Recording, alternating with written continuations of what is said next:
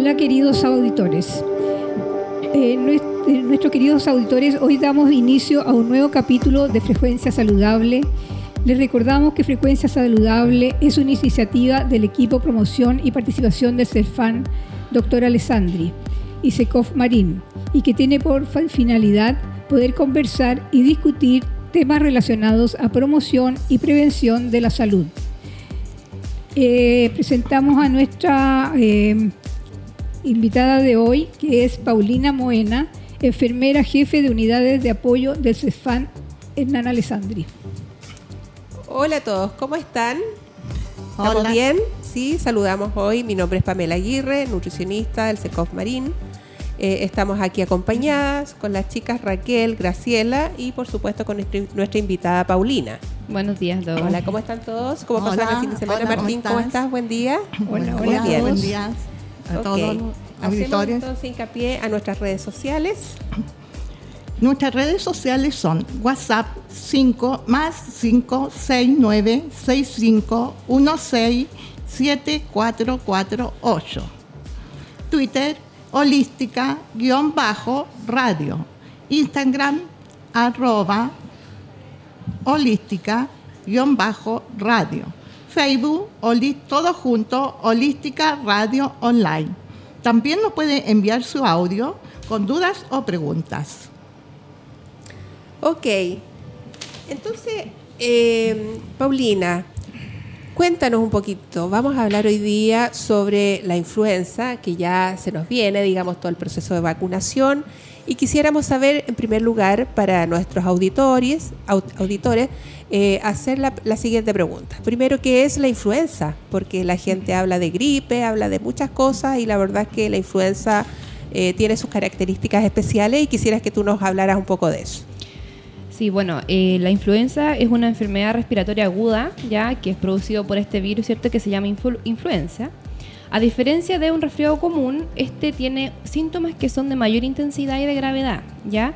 La duración de esta enfermedad eh, es autolimitada, o sea que eh, una vez que inicia se finaliza solo, digamos, en los casos más leves, pero también existen casos más graves que pueden llevar hasta una hospitalización eh, todo depende de la edad, ¿cierto?, del usuario, de las condiciones, patologías que tenga, enfermedades de base, etcétera. Pero generalmente eh, esta es de mayor intensidad que un resfriado común, como les contaba, y puede causar eh, complicaciones mucho más graves que un resfriado común.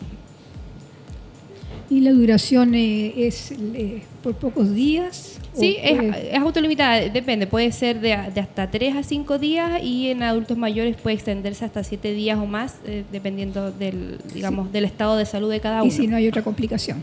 Y si no hay otra complicación, efectivamente. Paulina, dime, ¿cómo se contagia esta enfermedad? Eh, la influencia normalmente se contagia de una persona enferma a una persona sana, ¿cierto? A través de las gotitas de saliva que se generan al toser o estornudar, ¿ya? Eh, el principal mecanismo es a través de las manos. O sea, ¿qué quiere decir esto? Una persona que tiene influenza tose con su mano, que ojalá no lo hagamos, ¿cierto? Siempre tiene que ser con el antebrazo a la altura del codo toser. Entonces esta persona tosió en su mano, tocó alguna superficie y después yo voy, toco la misma superficie, me toco la cara o me raspo los ojos y se, eh, estoy expuesta a contagiarme con esta influenza. Eh, importante eh, recordarle también a la comunidad que este virus eh, vive en superficie hasta 24 horas, por lo tanto... Ah, es largo. Exacto, por lo tanto, em, dentro de las medidas de precaución que vamos a hablar más adelante, también está el tema del aseo, ¿cierto? Intensificarlo más en esta temporada de invierno, ¿ya?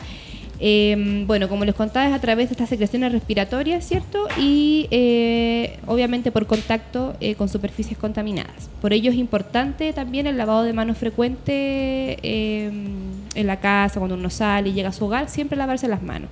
Eh, Paulina, en relación a lo que tú nos cuentas, bueno, yo viajo habitualmente, ¿cierto?, en las tardes.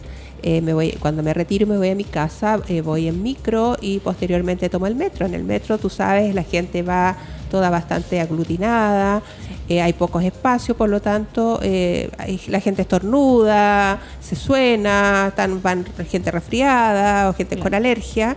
¿Qué hace uno al respecto? Pues si la gente, digamos, estornuda, por mucho que muchas, muchos de ellos se alcanzan a tapar recién, cuando ya los estornudos ya fue, digamos. Sí. Eh, en ese caso, eh, bueno, uno lógicamente, como dices tú, uno llega a su casa, se lava las manos, hace todo lo que debe hacer para hacer la higiene de las manos, pero ¿qué pasa con la parte...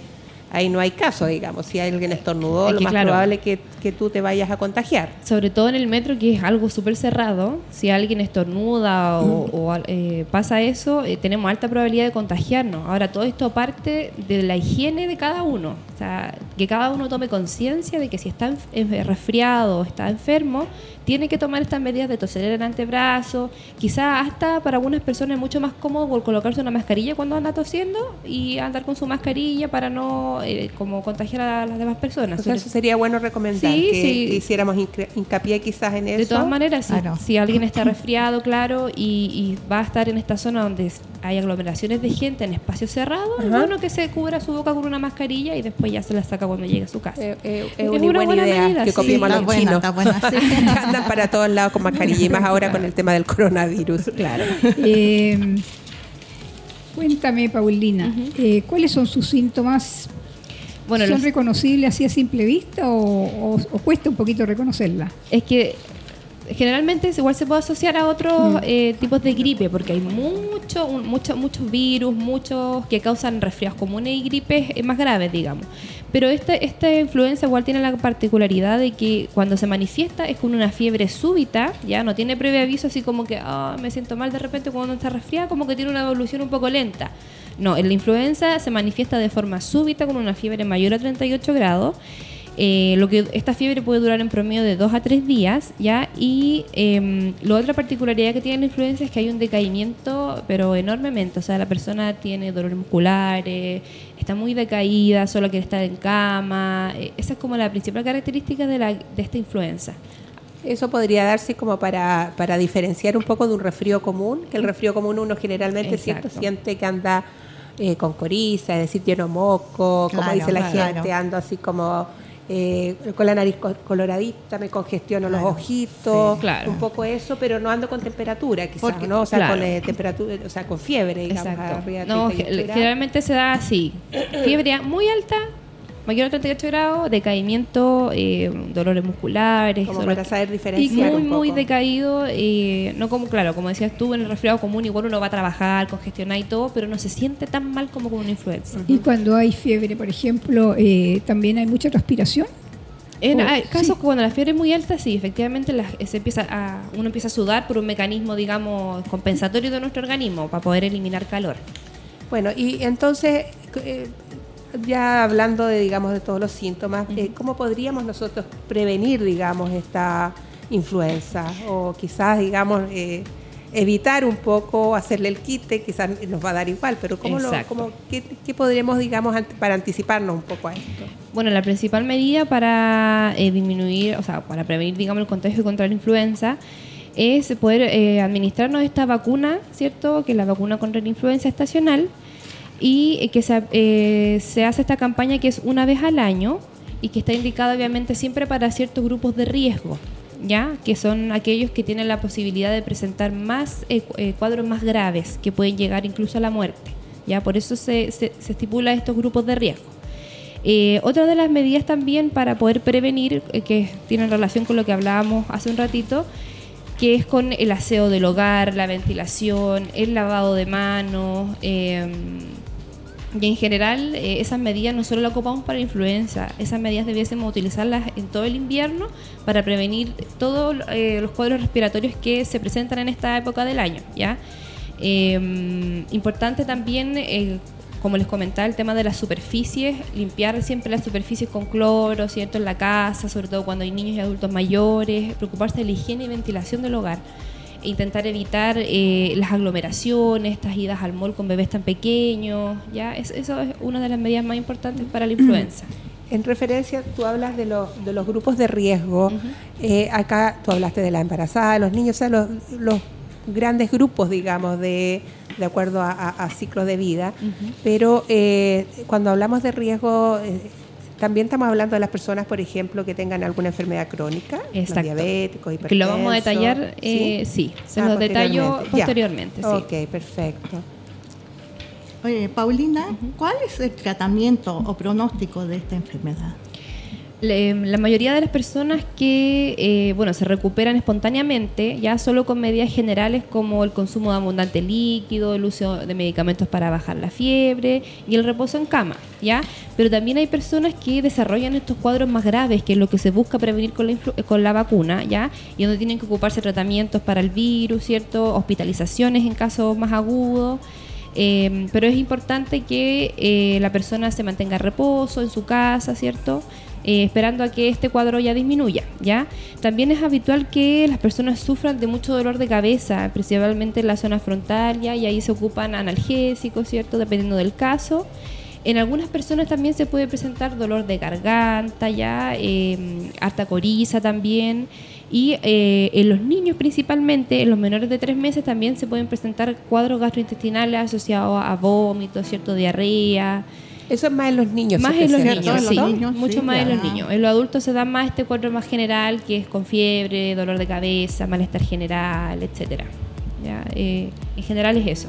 Entonces este virus ataca la nariz, la garganta. Todo, todo el sistema respiratorio en todos sus niveles pulmones lo- lo también puede puede atacar, ser? por supuesto. Sí. Ah, puede ya. desencadenar una neumonía al final y eso ya es un cuadro más grave. Ah, ya. Sí. Dependiendo de la edad terrible. también de la persona y del estado de salud que tenga de base, digamos. Y la, y la defensa como estén. Exacto, como nos pillan ahí en el invierno. Ahora, un niño puede, puede quizás eh, continuar su cuadro de resfrío a una influenza. Si un niño lo más probable puede haber un Claro. contagio a nivel de la familia, En los jardines, en los jardines, en las salas colegio, cunas, Exacto. ¿no es cierto? Y podría, eh, podría darse el caso quizás, digamos, de que hay un par de niños, eh, eh, digamos, con alguna influenza y los demás ahí Claro. queda, pero la Con los amigos, con los amiguitos cuando juegan. También, También, sí. Además que en este caso también es importante el tema del lavado de manos a los niños porque como de repente no está muy internalizado eh, con los pequeños, que son quienes eh, más se llevan las manos a la boca y todo lo demás. Entonces ahí también hay que hacer una cultura de higiene desde que es chiquitito. No, y todo- enseñarle, ojo, con, con los niños, digamos, son muy Ya. cariñosos. Sí, pues, Entre sí, ellos se abrazan, Se y, se abrazan y se besan, y se besan. no necesariamente en las mejillas, se besan en la Exacto, en la boca. Y ese contacto directo. también hay que hacer educación al respecto. Sí, Y sobre todo en los jardines infantiles, que llega un chico con alguna eh, enfermedad o peste o lo que sea, y ligerito están todos con lo mismo. Sí, Se contagia- se en ese sentido igual sí. los jardines también coordinados porque cuando, eh, por ejemplo, a un niño le, X caso le diagnosticaran influenza, se le informa enseguida a los papás del- de los otros niños y se hace todo un seguimiento, eh, se da la alerta, digamos, de que anda ese- el bicho por ahí en el jardín.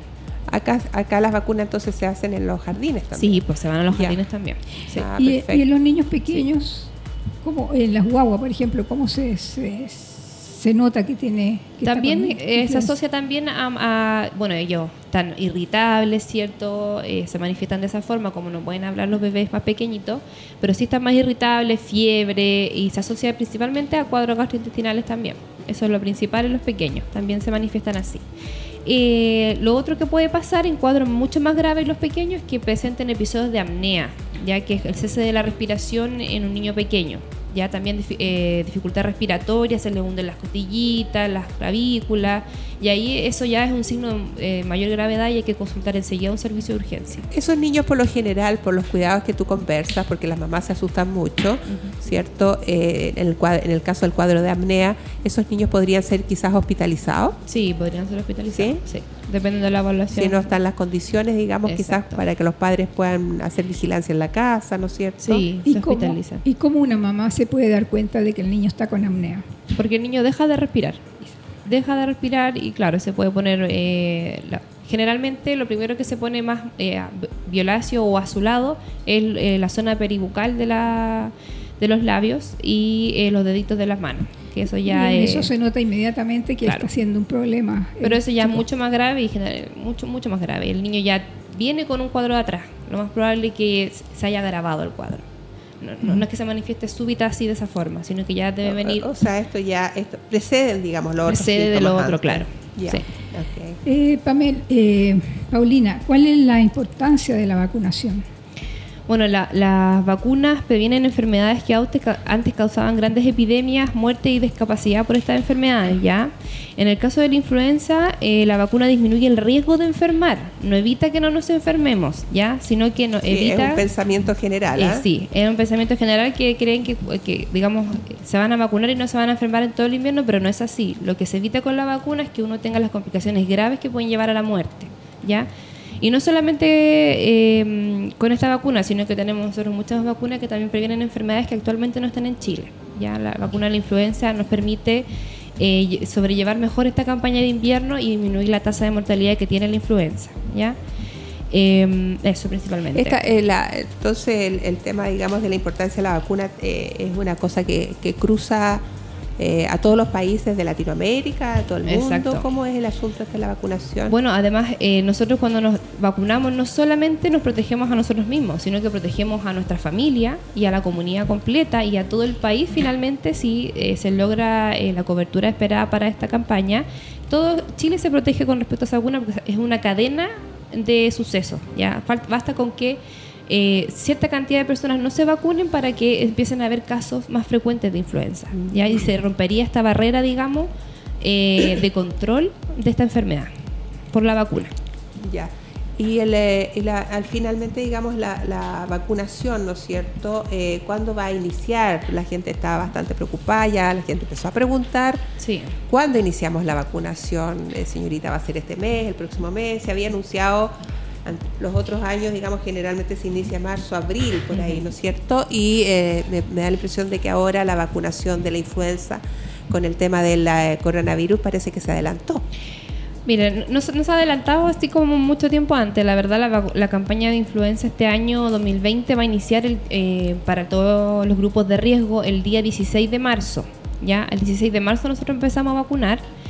Eh, bueno, a- obviamente se vacuna hasta que se espera una cobertura total de todos los grupos objetivos, pero es alrededor hasta mediados de mayo más o menos que se hace esta campaña eh, full de vacunación. Eh, recordar también que esta vacuna es una vacuna trivalente, ya que nos protege contra tres tipos de influenza. Ya el- tenemos dos tipos de influenza A, que dentro de esta está la eh, porcina, ¿cierto? La H1N1, que también nos protege contra esa enfermedad. La H3N2 también es una influenza tipo A y eh, una cepa de la influenza tipo B que también puede provocar neumonias muy graves. ¿Por qué nos hablas de estas dos? ¿Son como separadas? ¿Son por síntomas diferentes? No, generalmente causan los mismos síntomas, pero son distintas cepas del virus, distintas Ajá. familias. Ah, ya. Ya, ¿Y ya. eso de dónde, de dónde provienen esas cepas? Estas cepas, bueno, esto se hace todo a partir de un estudio del hemisferio norte, ¿cierto? Donde están en invierno anterior a nosotros. Se hace todo un estudio de cuáles fueron la- las familias de virus más prevalentes, cuáles causaron mayor mortalidad, cuáles causaron mayor contagiosidad entre, los, entre las personas y desde ahí se saca la vacuna para nosotros, el hemisferio norte, para empezar nuestra campaña de vacunación. Todo Ah, a partir de todo a partir de lo que ya pasó en otros países. Ah, ¿Ya? perfecto. Ya, no, súper bien. Oye, y la hablando de la vacuna, el, el periodo tú hablabas más o menos que era hasta mediados de mayo. Sí, más o menos hasta Eh, mediados de mayo. Eso, eso se espera, digamos, eh, una fecha, digamos, en la cual uno dice, así como tiene fecha de inicio, fecha de término, o es hasta cuando te duran las vacunas, porque a veces ha pasado que otros años la gente sigue viniendo, digamos, a los centros de salud a, a ver la posibilidad, digamos, de vacunación y no hay. No, la campaña de vacuna desde el 16 de marzo hasta el 15 de mayo. ¿Cuál es la idea de este periodo de tiempo? La idea es que todos estemos, o la mayor parte de las personas de riesgo, estemos inmunizados antes de que empiece el invierno. ¿Ya? Porque si colocamos la vacuna cuando ya estamos en invierno, ya tenemos más probabilidad de que más personas se contagien con la influenza. Nosotros tenemos que estar antes preparados para el invierno. Por eso, la- eh, a partir del 16 de marzo, la gente ya tiene que dirigirse a sus consultorios a ponerse la vacuna.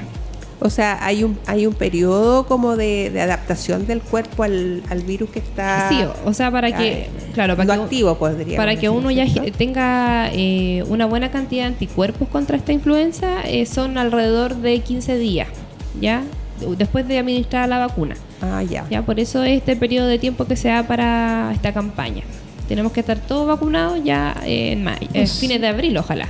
O sea que es necesario que todas las personas sepan de que hay un periodo acotado para que se vacunen, cosa de prevenir que en invierno Exacto. tengan la influenza La- o por lo menos no sea tan grave. Exacto, la idea es que se haga lo más pronto posible la vacunación.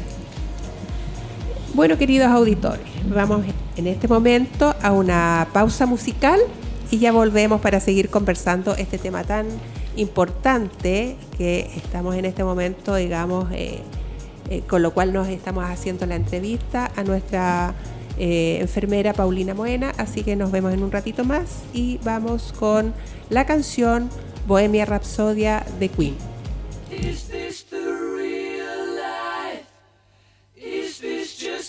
Fantasy? Caught in a landslide, no escape from reality.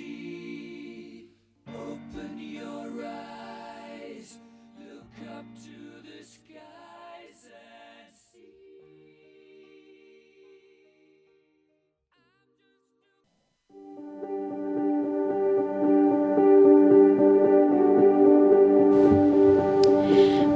De nuestra pausa musical, eh, les recordamos a nuestros auditores que nos pueden escribir y hacer sus consultas en WhatsApp al más 5696 5167448, en Twitter en holística-radio, en Instagram en arroba holística-radio y en Facebook en holística radio online. Seguimos con nuestra invitada, Paulina, y quiero hacerle una pregunta. Eh, Paulina, ¿quiénes deben de vacunarse y a qué edad se empieza? Eh, bueno, tenemos distintos eh, grupos que se deben vacunar este año, ya que eh, no es tan distinto a lo que vivimos el año pasado. ¿ya? Eh, en primera instancia tenemos las embarazadas en cualquier etapa de su gestación. Ya el año pasado, eh, hasta ciertas semanas de embarazo, se, eh, se administraba la vacuna. Ahora, no importa la semana de gestación que tenga la embarazada, se debe vacunar igual. ¿ya? Niños y niñas desde los 6 meses hasta quinto año básico. Ya se extendió más la edad de los niños para la vacunación. Quinto año básico que estén cursando ese año, independiente de la edad. Ah, que puede tener Ah, 10, ya. 11 años más o menos, independiente de la edad, si el niño está cursando el quinto año Vale, básico, se vale. vacuna. Se ha ¿ya? repetido dos veces también. Sí.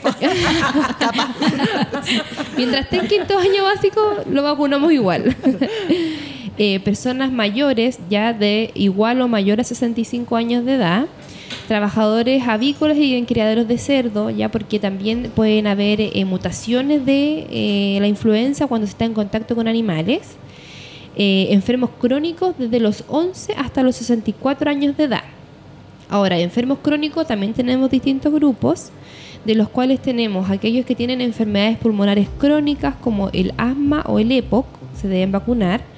Eh, aquellas personas que tengan enfermedades neurológicas también se deben vacunar, ya eh, enfermedades neurológicas, por ejemplo, eh, atrofias musculares congénitas, generalmente son pacientes que están postrados, también se deben vacunar. Eh, aquellas que tengan enfermedades renales crónicas se tienen que vacunar. Enfermedades hepáticas crónicas como por ejemplo la cirrosis o hepatitis crónicas también se deben vacunar. Aquellos que tengan enfermedades autoinmunes como por ejemplo lupus y artritis reumatoidea ya también tienen que vacunarse y ahí también en ese grupo tenemos aquellas personas con enfermedad de Crohn también se tienen que Esa- vacunar. esas personas por lo general, o sea, ellos eh, vienen lógicamente con un eh, diagnóstico del hospital, ¿no es cierto? Sí, sí vienen con Ya. diagnóstico. Y las, eh, la vacunación, digamos, en, en referencia a ese grupo de gente, las hacen de todas maneras en los centros de salud, de Sí, atención primaria, sí. no jamás en los hospitales. No, en los hospitales ¿Sí? no se hace. Siempre tienen que dirigirse a su centro de atención primaria, su consultorio o SECOF, ¿ya? Eh, también aquellos que tienen enfermedades metabólicas, como por ejemplo diabetes, ya también se deben vacunar. Aquellos que tienen enfermedades cardíacas, como insuficiencia cardíaca o antecedentes de infarto al corazón, también se tienen que vacunar. Eh, personas que sufran de hipertensión arterial también se deben vacunar. Eh, personas con obesidad ya eh, también se tienen que vacunar. Obesidad mórbida, eh, teníamos la última indicación ya, pero ahora se dio un índice de masa corporal mayor o igual a 30. Ahora obviamente el usuario no va a saber qué índice, de masa corporal tiene. Ya, pero eso se va a ir evaluando caso a caso a quienes debemos vacunar. Eh, sí, al respecto eso me, me, me- me incluye a mí como Sí. nutricionista. Quisiera saber, o sea, en la medida que yo vea a una persona y se le evalúo con mayor un índice mayor a 30, eh, debería mandar la vacunación Exacto. entonces, Debería independiente que no tenga ninguna otra patología, Exacto. digamos, de, por sí sola. control. ¿sí? Por sí sola condiciona a que la se debe vacunar. solo, Eh, solo de ma- ma- ya, Exacto. perfecto. Actualmente ese es el último alineamiento, digamos, a pesar de que el año pasado era obesidad mórbida, Ajá. actualmente se bajó a índice de masa mayor a 30. Ya, mira qué interesante eso, porque es Claro, algo nuevo algo dentro, nuevo, sí. digamos, de lo que es el, el proceso de vacunación. Exacto. ¿Mm? Eh, bueno, otras personas que también deben vacunarse son aquellos que tienen cáncer y están en tratamiento con radioterapia, quimioterapia, terapias hormonales, etcétera. También deben acercarse a su CEFAM a vacunarse. Y obviamente personas que tengan algún compromiso de su sistema inmunológico, alguna inmunodeficiencia, como por ejemplo es el caso del VIH, también deben acercar a vacunarse. Esos son los grandes grupos de riesgo, que son aquellos que pueden fallecer eh, por eh, una influenza grave, digamos. Paulina, y en referencia a la cantidad, digamos, porque veo que el listado que tú nos muestras es bastante grande, Grande, amplio. Eh, la cantidad, digamos, de vacunas irán a ser, eh, irán a estar, digamos, disponibles la cantidad de, de vacunas en referencia, porque me parece que la diferencia en relación al año pasado, ya el hecho que tengamos vacunas o, que, o disponibilidad para, eh, vuelvo a reiterar, digamos, el- la obesidad sobre 30, que es la obesidad de corte en el fondo de, de las personas que tienen el, el problema de la obesidad. Eh, el número yo creo que se nos va a ampliar bastante en relación a las personas del año pasado. Eh, Exacto. estaremos, estaremos con la disponibilidad, digamos, del número de vacunas, quizás el gobierno habrá visto esa cantidad grande que se le viene encima, digamos, de usuarios que van a requerir esta vacuna. ¿Qué, qué sabes al respecto tú? Sí, el- el- bueno, de hecho este año lo que se estimó para poder comprar las vacunas de influenza es que vamos a vivir un poco lo que mismo pasó en el tiempo de la gripe porcina, que también hubo una alta demanda de vacunas, que también la gente Sí, fue a vacunarse fue ya. Lo que, lo que se proyectó para este año fue más o menos lo mismo y se consideró, claro, todos los grupos de riesgo y se compró una gran cantidad de vacunas, ¿ya?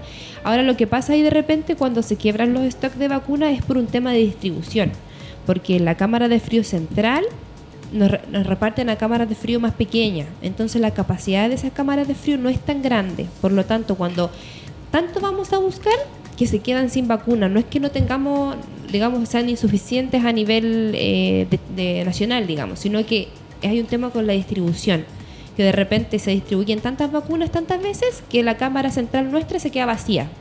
Entonces, para Ah. poder llenar esa cámara, tiene que ir uno más arriba y ese periodo de tiempo el que se demora un poco. Hacer la solicitud. Hacer la solicitud, claro.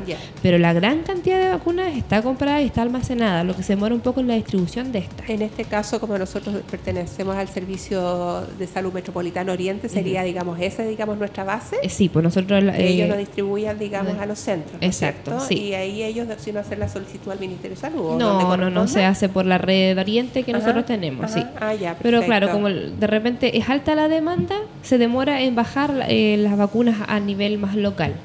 Pero no es que nos quedemos sin vacunas, sino Claro. que se demora a bajar las vacunas. Entonces, la persona que está eh, viendo eh, la cantidad de vacunas que se están usando tiene que estar atenta a cuando ya quede un cierto stock, eh, hacer la solicitud para que se vuelva a completar stock para más gente. Claro, que es lo mismo que hacemos nosotros a nivel local. A medida que, porque de repente, claro, puede pasar que, no sé, un ejemplo, el lunes vengan 40 personas y el martes vengan 150 personas. Y ahí ya se escuad- descuadró todos los pronósticos de la administración de las vacunas. Entonces ahí hay que ir de nuevo a buscar vacunas. Entonces todo depende como del día a día de la campaña.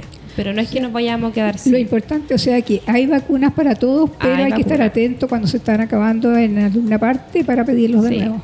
Además que igual eh, uno puede dirigirse al centro que le queda más cercano a su domicilio también. No es necesario que solo sea acá en Providencia, también pueden ir a su centro más cercano. ¿Ah, sí? Sí. Ya, Eso es algo transversal. ya, Eh, Como eso, eso, eso, eso es bueno aclararlo, ¿ves? Sí, Tú es un sí. punto sumamente importante. Es algo transversal. Porque hay gente, por ejemplo, que trabaja eh, en la comuna, en nuestra comuna, y sin embargo eh, vive en otra, y por a veces motivo, digamos, No alcanza. no alcanzó, entonces puede asistir Sí. al al centro de salud que esté cercano quizás a, a donde vive Sí. y viceversa. Y viceversa. Ya. También la Cruz que- Roja vacunaba, no sé, ahora se Actualmente vacuna. desconozco si están Ah, vacunando, no, no hemos tenido esa información. Ah, ya. Si la tenemos, vamos a avisar si Avisar, eh, claro. se hace también en las Cruz Rojas, pero pueden dirigirse a cualquier centro que quede cerca de su domicilio. Claro, sobre todo que todo, en, en- todo Chile, porque se vacuna a En nivel de todo Chile. Por ejemplo, claro, si soy un adulto mayor de 68 años y me fui a la playa y justo empezó la campaña de vacunas, se puede vacunar en el centro de la playa, no hay ningún problema. Esto es transversal. Y las, Ah, vacunas, bueno. las vacunaciones, por ejemplo, en, la- en los colegios, se va a los colegios, Sí, ¿cierto? eso se organiza. Y en el caso, digamos, de los adultos mayores que estén, por ejemplo, en casa, que por, estén enfermos, ese tendría que la solicitud hacerla la, la familia. ¿Cómo, ¿Cómo procede eso? Eh, ahora con el tema de los pacientes dependientes Sí. severos que están dentro de nuestro programa acá en el CEFAM, nosotros vamos a vacunarlo a su domicilio, ya que el programa de dependientes severos se hace cargo de esa vacunación. Se va al domicilio a vacunar, no tienen que venir acá, sino Ya. que vamos para allá. Con lo de los colegios, también se coordina con los colegios y vamos para allá nosotros a vacunar también. O sea, es importante que todas las personas que tienen adultos o niños en sus casas eh, tengan presente de que tienen que solicitar, en el caso de una persona postrada o que está con alguna enfermedad que tenga que permanecer en casa, de hacer la solicitud al CEFAN correspondiente para que los vayan a vacunar. Claro, ahora, en general el, el programa de dependiente severo está súper bien organizado. Entonces, una vez que parte la campaña, enseguida el equipo de postrado o de dependientes severos empieza enseguida a vacunar. Porque si, claro, no tienen la necesidad de venir al centro, porque ¿qué se va a hacer? No- lo único que se va a hacer es que venga, venga gente y no vamos a sacar nada. Entonces, lo mejor es que esperen un poco, porque ya es- a partir del 16 de marzo ya debiésemos empezar a, a vacunar a los dependientes y si ven más o menos que ya estamos terminando marzo, iniciando abril y que no han ido a vacunar a su familia, dirigirse al centro. Pero eso ya está organizado para iniciar vacunación en los domicilios. Para Claro. pacientes dependientes. Claro, porque dura, el periodo es largo, como Exacto. dices tú, si dura alrededor de dos meses. Entonces, lógicamente, se va a ir fraccionando, digamos, la Exacto. vacunación de acuerdo a los, a los grupos de riesgo, ¿no es Sí, cierto? porque tenemos va- varios grupos que vacunar, entonces entre eh, programar para los colegios, programar para los centros de adulto mayor, programar para los usuarios dependientes, tenemos que organizarlo de tal forma que lo más pronto posible este grupo que es de alto riesgo esté vacunado. Entonces Perfecto. siempre van a estar de los primeros, digamos. Sí, qué bueno que en realidad ya esté estabilizado un orden para hacer las cosas. Sí, esto se programa desde enero del presente año, ya a fines de diciembre se empieza a hablar ya de la campaña del siguiente año. Así que tiene harta organización. Perfecto. Eh, Paulina, te queríamos hacer también la consulta. ¿Son seguras las vacunas?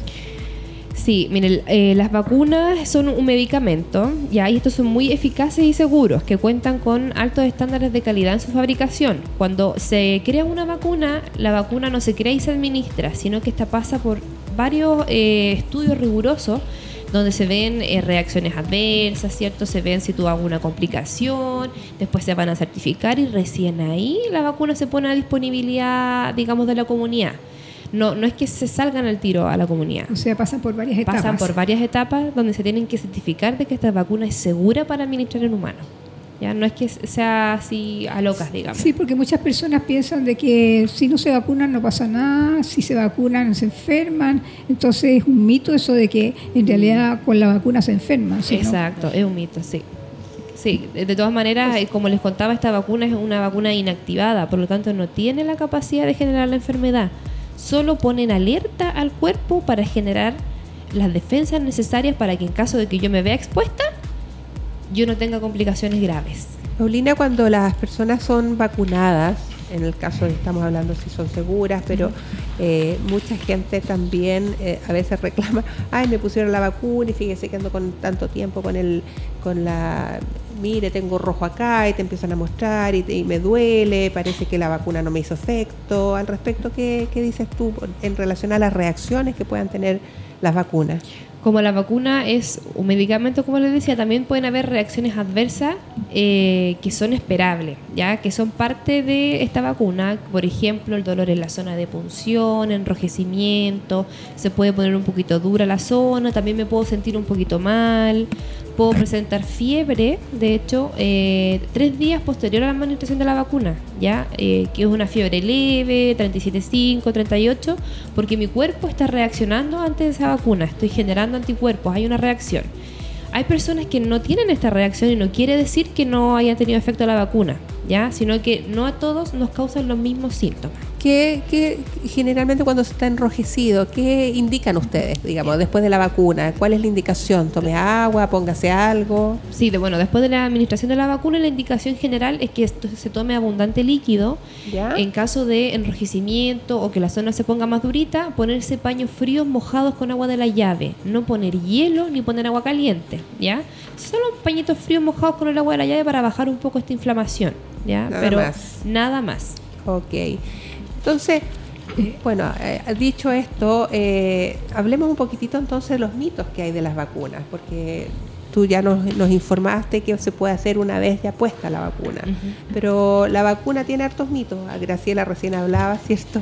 Del hecho de que si se podía poner todos los años, que pasaba, y al, al respecto hay hartas cosas. Por ejemplo, la, la gente dice, bueno, si me si ya me vacuné el año pasado, ¿para qué lo voy a volver a hacer? Si ya estoy vacunada, Eh, piensan que es como la las otras vacunas que uno se pone una vez en la vida y na- nunca más. Claro.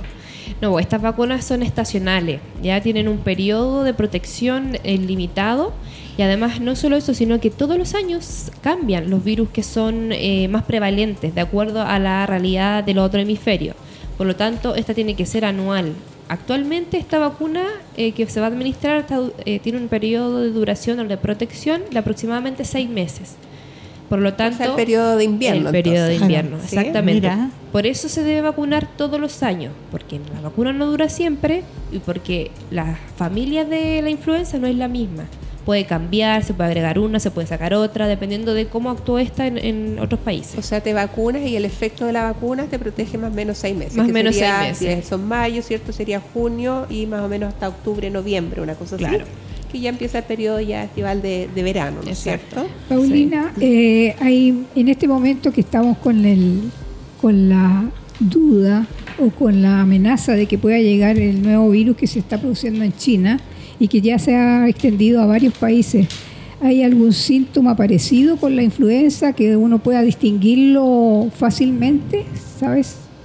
O sea, eh, la, última información que tenemos con respecto al coronavirus es que también provoca fiebre, también provoca coriza, también puede provocar eh, dolor muscular, pero eh, en particular la influenza se caracteriza por su malestar general.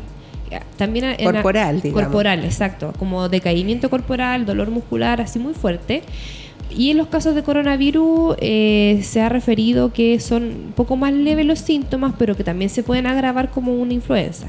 ¿Ya? O sea, se pudiese tender a confundir. Ahora, eh, el signo, digamos, o la característica diferenciada entre la influenza y el coronavirus es que actualmente para nosotros decir puede ser coronavirus, tiene que tener el antecedente de haber viajado a un país donde está, hay casos de coronavirus. Claro. Y que no tenemos la vacuna también, por Y ¿no claro, como hasta la vacuna. Todavía no la tiene Eso es otro peligroso. Todavía no la tiene nadie. así Eh, Paulina, en, en cuanto a, se- seguimos conversando en relación a los mitos, que es bastante interesante, eh, muchas veces entonces las personas también dicen, bueno, si ya me enfermé, ¿para qué me voy a vacunar? Si ya le dio quizás el año pasado la influenza. Claro, no, pero es que, como les contaba, hay varios tipos de influenza.